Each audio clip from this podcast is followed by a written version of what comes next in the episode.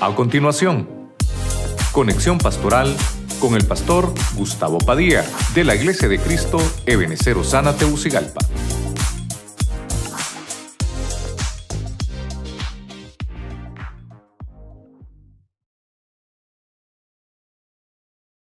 Triunfos del hogar. Bueno, vimos siete cosas. Siete cosas de las cuales podemos encontrar que podemos obtener la victoria. Número uno, vimos la perdición. Se le anunció a Noé que hiciera un arca, porque iban a atacar a la familia y se iba a perder el mundo, pero le dijo el Señor, tu familia no se va a perder.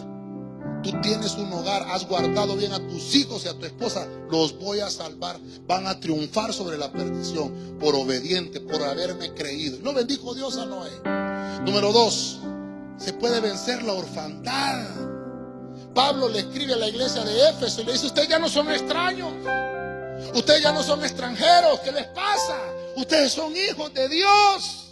Y en el hogar de Dios en la familia de Dios hay sustento divino. Su ciudadanía es celestial.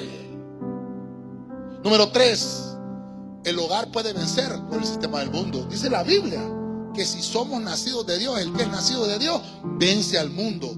¿Y qué es lo que ha dado esa victoria? Nuestra fe, porque tenemos una fe victoriosa. Número cuatro, hay triunfo sobre la derrota, triunfo sobre el fracaso, cuando estamos unidos unos a otros.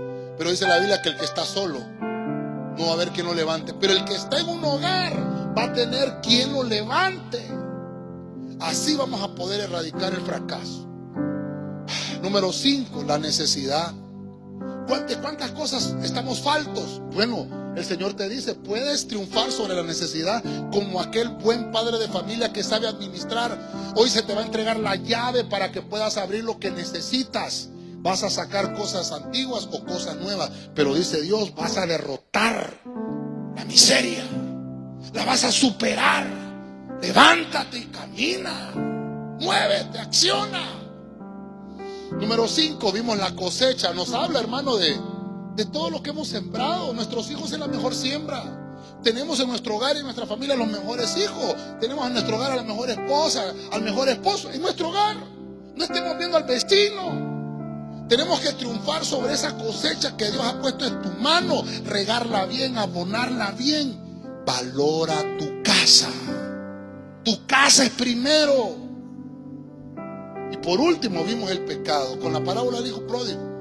¿Cuál fue el primer triunfo que tuvo el hijo pródigo? Cuando triunfó sobre el pecado, cuando reconoció su falta, cuando hubo un verdadero arrepentimiento, recobró, recobró sus sentidos. Dele palmas al Señor, hermano. Póngase de pie.